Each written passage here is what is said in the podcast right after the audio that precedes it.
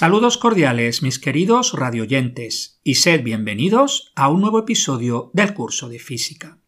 Seguimos con este tema introductorio sobre cómo trabaja un físico. En el primer episodio estudiamos las magnitudes físicas y las unidades. Después estudiamos análisis dimensional, estimaciones y en el último episodio vimos los vectores. Al respecto, me comentaba un oyente desde Chile sobre algunas operaciones de vectores como son el producto escalar y el producto vectorial. Veamos. El producto escalar de dos vectores se puede calcular de dos formas según los datos que conozcáis. Primero, producto escalar de u por v es igual a módulo de u por módulo de v por coseno del ángulo que forman. Segundo, producto escalar de u por v es igual a ux por vx más ui por vi más uz por vz. Fijaros que el producto escalar da un número, de ahí su nombre. Una aplicación del producto escalar es el trabajo. En física sin cálculo, el trabajo se define como el producto de la fuerza por el desplazamiento por el coseno del ángulo que forman. Más formalmente, haríamos uso de la integral del vector fuerza producto escalar vector diferencial desplazamiento. A su vez, el trabajo se relaciona con otros conceptos como son energía y potencial. Por otro lado, tenemos el producto vectorial, que da un vector y no un número. Para encontrar el producto vectorial se hace uso de determinantes, se trata de una operación que se define para matrices cuadradas. El módulo del producto vectorial se puede calcular multiplicando el módulo de ambos vectores por el seno del ángulo que forman. El producto vectorial tiene aplicaciones en física, por ejemplo, en el cálculo del momento de una fuerza, que se define como m igual F por R. Esto es, el vector momento de una fuerza es el producto vectorial del vector fuerza por el vector posición. Aparte de estos conceptos vectoriales, en un curso de física con cálculo diferencial se usan derivadas e integrales, lo que permite resolver problemas más complicados. Por ejemplo, en cinemática estudiamos solo los conceptos de velocidad media o aceleración media. No podemos calcular la velocidad o aceleración instantánea que implican el uso de derivadas. Bueno, lo que sí haremos es calcularlas por medio de gráficas, aunque eso ya lo explicaremos en su momento. También podemos ir al revés. Con la integral podemos encontrar la velocidad si conocemos la aceleración en función del tiempo y también encontrar la posición si conocemos la velocidad en función del tiempo. Finalmente, en un curso de física con cálculo haríamos uso de ecuaciones diferenciales sencillas. Por ejemplo, la segunda ley de Newton es la ecuación básica para encontrar la trayectoria de una partícula sometida a fuerzas. Esto, en el fondo, implica resolver una ecuación diferencial que permite resolver casos sencillos como encontrar la trayectoria de, número 1, una partícula libre, es decir, sometida a una fuerza neta nula. Segundo, una partícula sometida a la fuerza de la gravedad, esto es, aceleración constante menos g. Tercero, una partícula sometida a la ley de Hooke, esto es, F igual a menos kx, y queda como solución un movimiento armónico simple. Cuarto, un modelo de rozamiento en que la fuerza es proporcional a la velocidad o al cuadrado de la velocidad. La mayoría de veces lo que se hace en un curso de física sin cálculo es dar la fórmula del cociente incremental. Para dar la derivada solo hay que dar un paso más, que es el límite de dicho cociente incremental, lo cual es precisamente la definición de derivada. Sin embargo, aunque no haya cálculo en la física de IGCSE y A-Level, la materia de matemáticas de A-Level suele incluir un tema dedicado a la mecánica, donde estudian aplicaciones del cálculo diferencial en la mecánica, esto es, aplicaciones en cinemática, dinámica, momentos, trabajo y energía. El episodio de hoy lo dedicamos a los instrumentos de medida.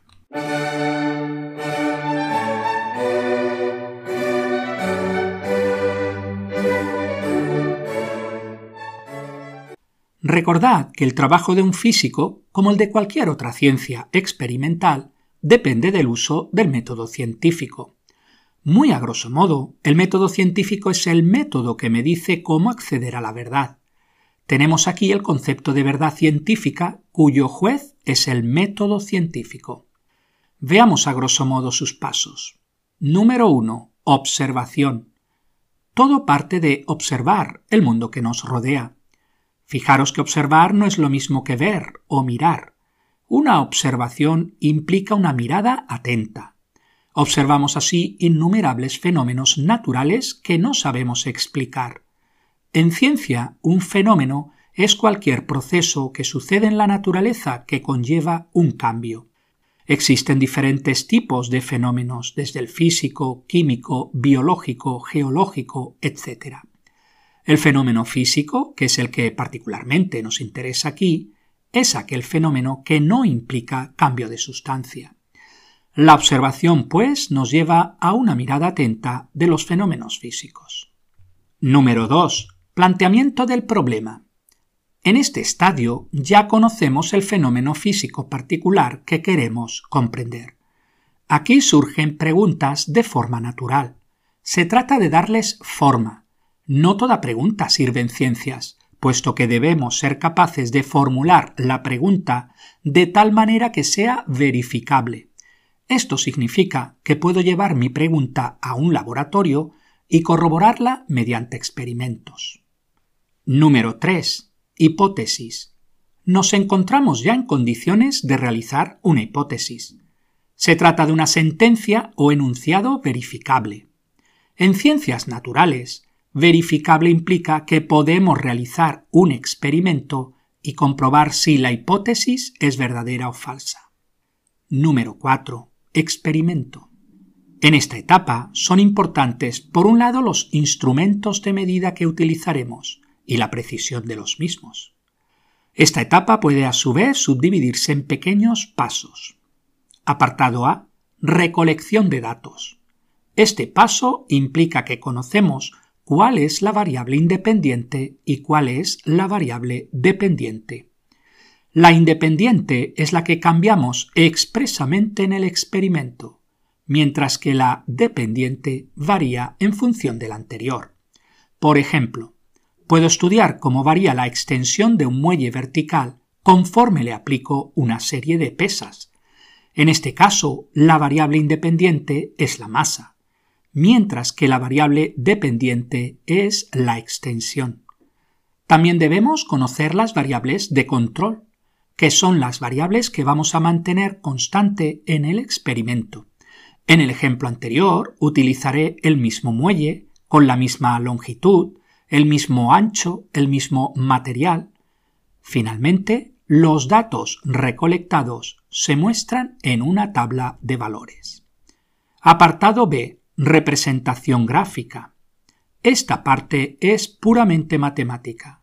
Los datos anteriores se representan gráficamente y finalmente hacemos una regresión, es decir, miramos qué tipo de función nos aproxima mejor nuestros datos.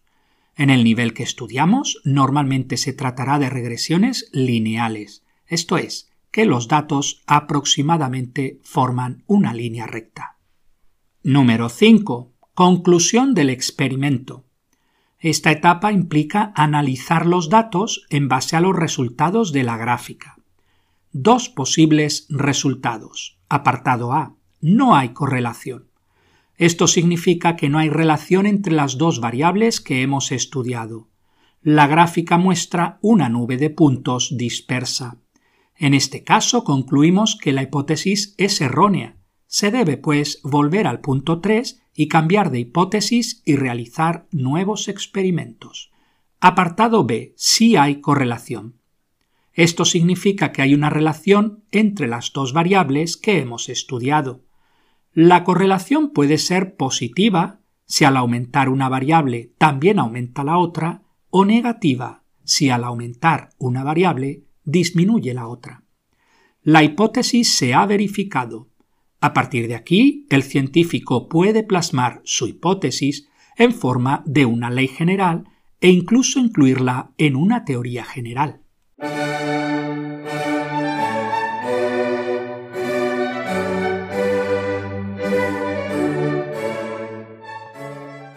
Veamos ahora los diferentes instrumentos de medida que nos interesan en un curso de física.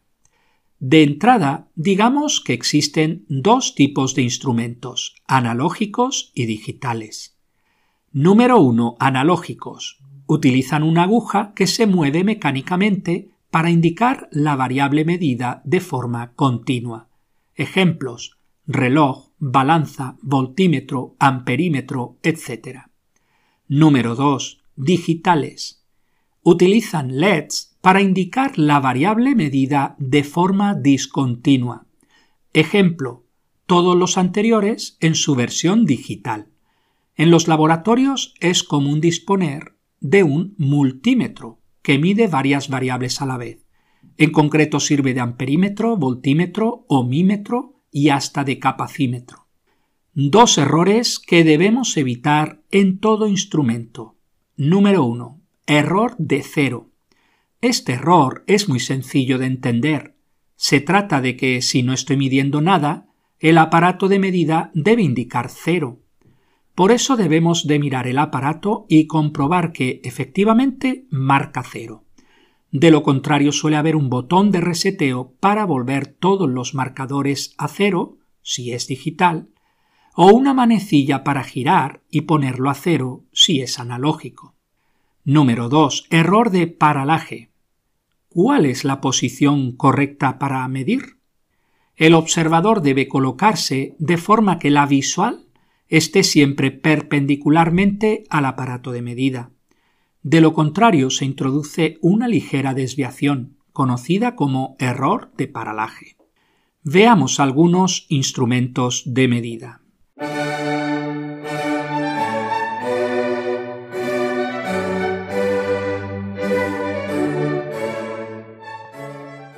Desde pequeño los escolares llevan unas reglas graduadas a clase que pueden medir hasta unos 30 centímetros.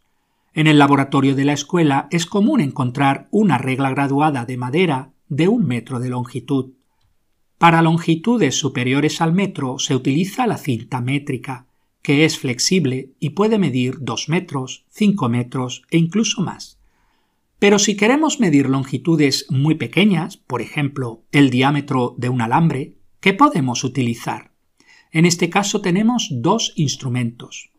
Número 1. El pie de rey o calibre Vernier. Consta de una escala fija para medir los milímetros y de una escala móvil, el nonio, que nos da la fracción del milímetro. Número 2. El tornillo de Palmer, calibre Palmer o micrómetro. También consta de una escala fija que mide hasta la décima de milímetro y de una escala móvil, el nonio, que nos da la centésima de milímetro. Quedaros con la idea de que el metro tiene una precisión de hasta el milímetro, el pie de rey de hasta 0.1 milímetros y el micrómetro de hasta 0.01 milímetros. Esto no es fijo, ya que deberíamos de ver el pie de rey y el tornillo de Palmer concretos, pero sirve de ayuda.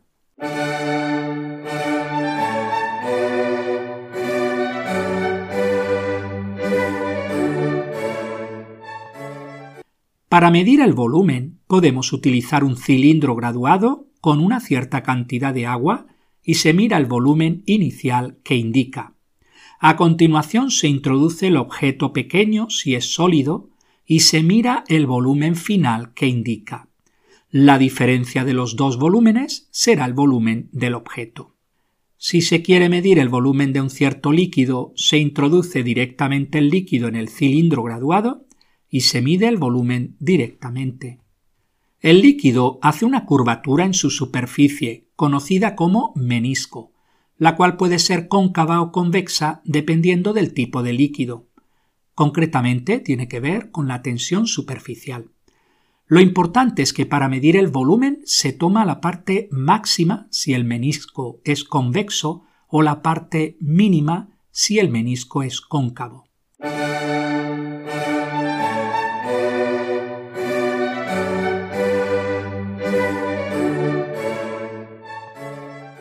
Para medir la presión de un gas encerrado en un recipiente, podemos usar un manómetro.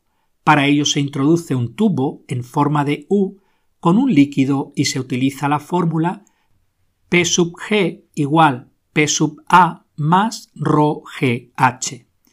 donde P sub G es la presión del gas que queremos calcular. P sub A es la presión atmosférica. ρ es la densidad del líquido. G es la aceleración de la gravedad.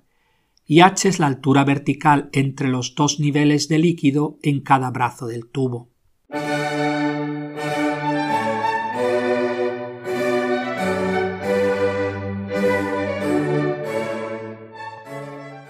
Para medir el tiempo, lo típico de los laboratorios es un cronómetro.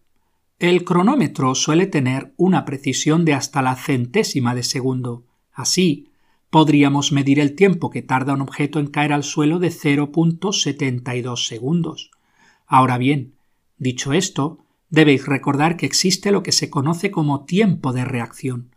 Esto significa que los momentos en que el ser humano pone en marcha y para el cronómetro no coinciden exactamente con los momentos en que el objeto se pone en movimiento y se para.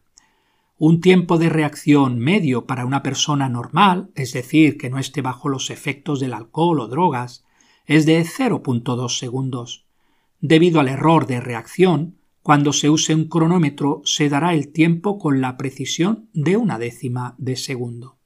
¿Se puede medir el tiempo de forma más fiable, por ejemplo, de forma más automática, donde no influya el tiempo de reacción humana? La respuesta es sí. Existe, por ejemplo, el temporizador digital.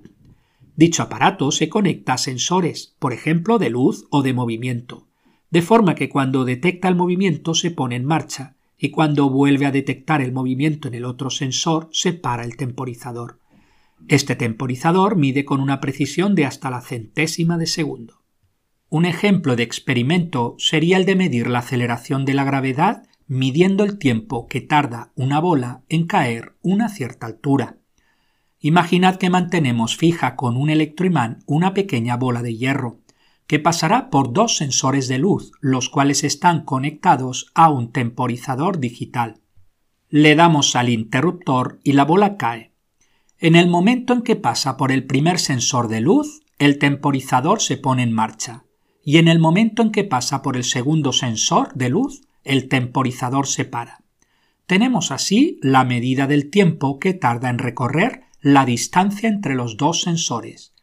Conociendo la distancia entre los dos sensores, encontramos la aceleración de la gravedad g con ayuda de la fórmula h igual un medio de g t cuadrado podemos mejorar el experimento repitiendo diferentes distancias entre los sensores. De esa forma tenemos una tabla de valores para h y t. Podemos así realizar una gráfica de h en función de t cuadrado y realizar una regresión lineal. El valor de la pendiente es la mitad de la aceleración de la gravedad, de donde calculamos la aceleración de la gravedad.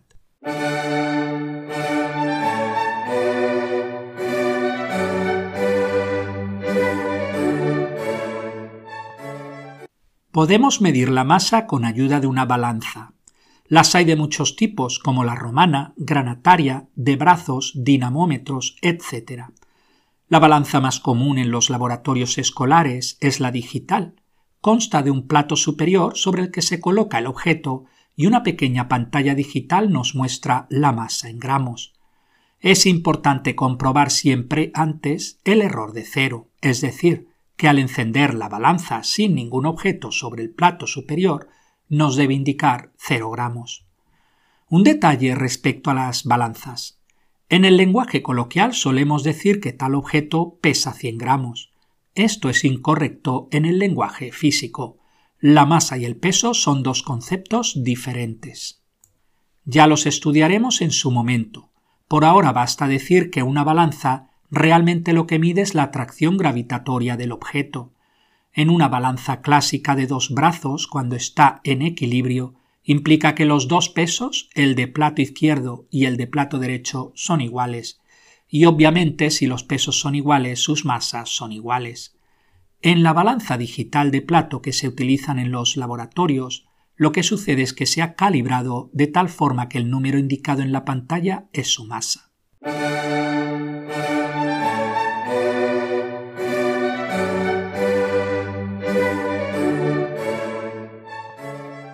Para medir ángulos se utiliza el transportador. En los escolares es común que dispongan de uno pequeño de plástico. El transportador suele tener forma semicircular, con divisiones que van desde los 0 grados hasta los 180 grados, aunque también los hay circulares, que miden de 0 a 360 grados. Para medir el ángulo se coloca el centro del semicírculo en el vértice del ángulo que se quiere medir. Uno de los lados se hace coincidir con el cero y el otro lado se usa para medir el ángulo. La precisión del transportador es de un grado. Al respecto de la precisión en un instrumento analógico, se toma como norma la mitad de la división más pequeña. Pero ojo, también hay que tener en cuenta que al medir algo que se obtiene como resta de dos valores, la incertidumbre se suma. Trataré en otro episodio con mayor detalle los errores y las incertidumbres, pero veamos lo que quiero decir con un ejemplo. Imaginad que usamos una regla para medir una cierta longitud. La división más pequeña en la regla es la del milímetro. Podemos así decir que su precisión es de 0.5 milímetros. Ahora tenemos un paralelepípedo, por ejemplo, una caja de regalos pequeña, y queremos medir el largo, así que tomamos dos valores. Un extremo marca 10.0 centímetros y el otro marca 44.8 centímetros. Así escribimos x igual x1 menos x0 igual 44.8 centímetros menos 10.0 centímetros igual 35.0 centímetros. La incertidumbre absoluta, de acuerdo a las reglas de incertidumbre, viene dada por la suma de ambas incertidumbres. Delta x igual delta x1 más delta x0 igual 0.5 más 0.5 igual 1 milímetro. Poniendo todo junto, se dice que la caja tiene una longitud de 35.0 más menos 0.1 centímetros.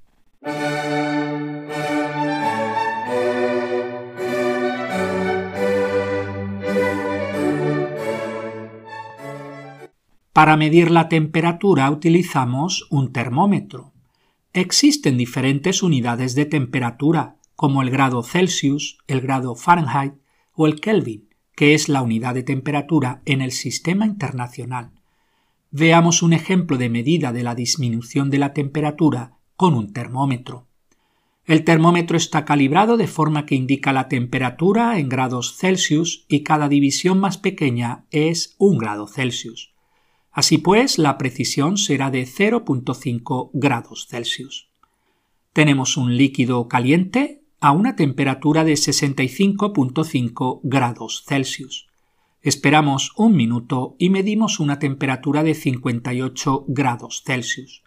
Calcular la disminución de temperatura.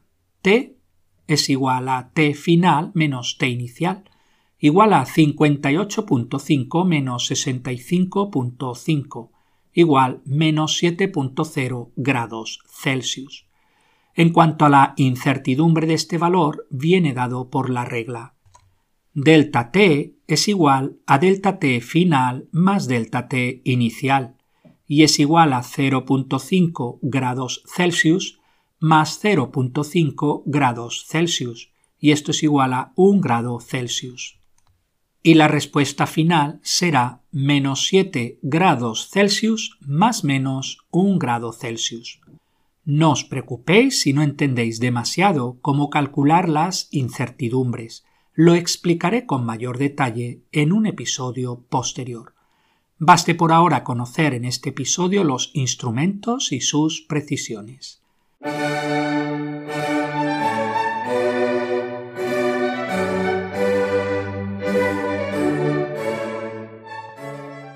Otro instrumento interesante de conocer es el voltímetro digital, muy común en los laboratorios escolares.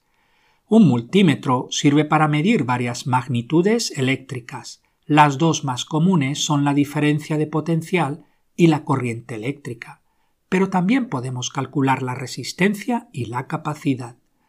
Un voltímetro siempre tiene dos entradas. Una es la toma de tierra, la cual es fija. Quiero decir con esto que siempre tendremos un cable en esta entrada. El otro dependerá de lo que queremos medir. Para la intensidad hay normalmente dos agujeros, uno para corrientes más pequeñas y otro para valores mayores. Para la diferencia de potencial hay un agujero. También tenemos un selector donde indicamos la magnitud que queremos medir, entre ellos el voltímetro de continua y de alterna y el amperímetro de continua y de alterna. También hay una región para el ohmmetro y a veces también como capacímetro. Recordad que el número que indica el selector representa el valor máximo que puede medir. Si queremos medir diferencias de potencial pequeñas de pocos voltios, un valor de 10 voltios puede ser suficiente. En cuanto a la precisión del multímetro, como se trata de un instrumento digital, viene dada por el último dígito que muestra la pantalla. Si el multímetro muestra un valor de, por ejemplo, 12.65 voltios, la precisión será de 0.01 voltios. Antiguamente había amperímetros y voltímetros analógicos, cuya base es el galvanómetro, un instrumento que se basa en la desviación de una aguja cuando una pequeña corriente pasa a través de un imán provocando una fuerza que mueve la aguja. Un método interesante es el que se conoce como método nulo, se trata de un método que busca que el galvanómetro marque cero, de ahí su nombre. Este método sirve para encontrar el valor de una resistencia o la fuerza electromotriz de una pila, entre otros usos.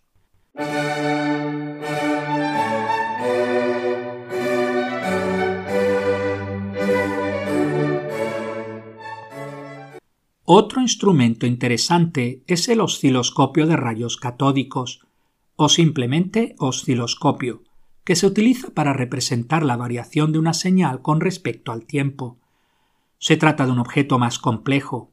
Consta de una pantalla que muestra la señal y de varios mandos de control, si bien los más importantes son botón de encendido y apagado, intensidad, que controla el brillo de la señal, botones de enfoque de la señal, botones de movimiento vertical y horizontal para posicionar correctamente la señal, voltios por división, indicaremos cuántos voltios representa una división pequeña sobre el eje Y, tiempo por división, indicaremos cuántos milisegundos o microsegundos representan una división pequeña sobre el eje X. En el nivel que nos ocupa es interesante conocer cómo calcular el voltaje pico a pico el período y la frecuencia de la señal. Veamos un ejemplo. Tenemos un osciloscopio con una ganancia vertical de 5 milivoltios por centímetro. La señal mide 4 centímetros desde el cero hasta el valor máximo. Así pues, 5 milivoltios dividido centímetro por 4 centímetros igual 20 milivoltios, el valor máximo de la señal. El voltaje pico a pico es el doble de este valor, 40 milivoltios. Veamos ahora la ganancia horizontal es de 20 microsegundos por centímetro. La distancia horizontal desde el pico al siguiente pico es de 4 centímetros. Luego, periodo es igual a 20 microsegundos dividido centímetro por 4 centímetros igual 80 microsegundos igual 80 por 10 a la menos 6 segundos, igual 8 por 10 a la menos 5 segundos. La frecuencia es el inverso del periodo, luego f igual 1 dividido t, igual 12.500 hercios, igual 12.5 kilohercios.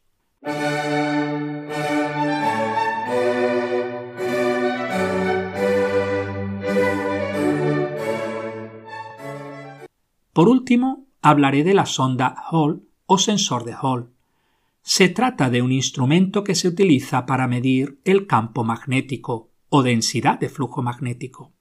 El sensor de Hall utilizado en los colegios consiste en una fina lámina de material semiconductor que se coloca perpendicular al campo magnético que se quiere medir.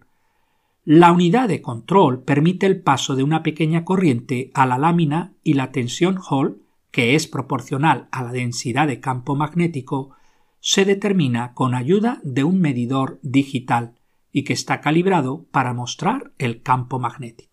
Veamos algunos ejercicios.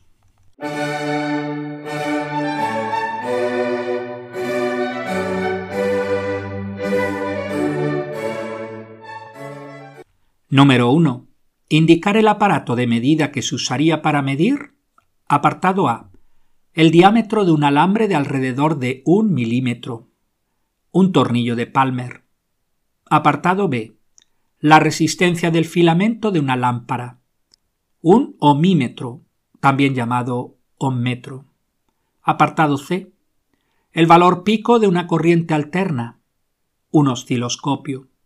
Apartado D la temperatura de tu casa, un termómetro. Apartado E, el volumen de una piedra pequeña, un cilindro graduado. Apartado F, el tiempo que tarda un objeto en moverse 100 metros, un cronómetro. Apartado G, el ángulo que hace un plano inclinado, un transportador. Apartado H, el campo magnético que produce un imán, un sensor de Hall. Apartado I.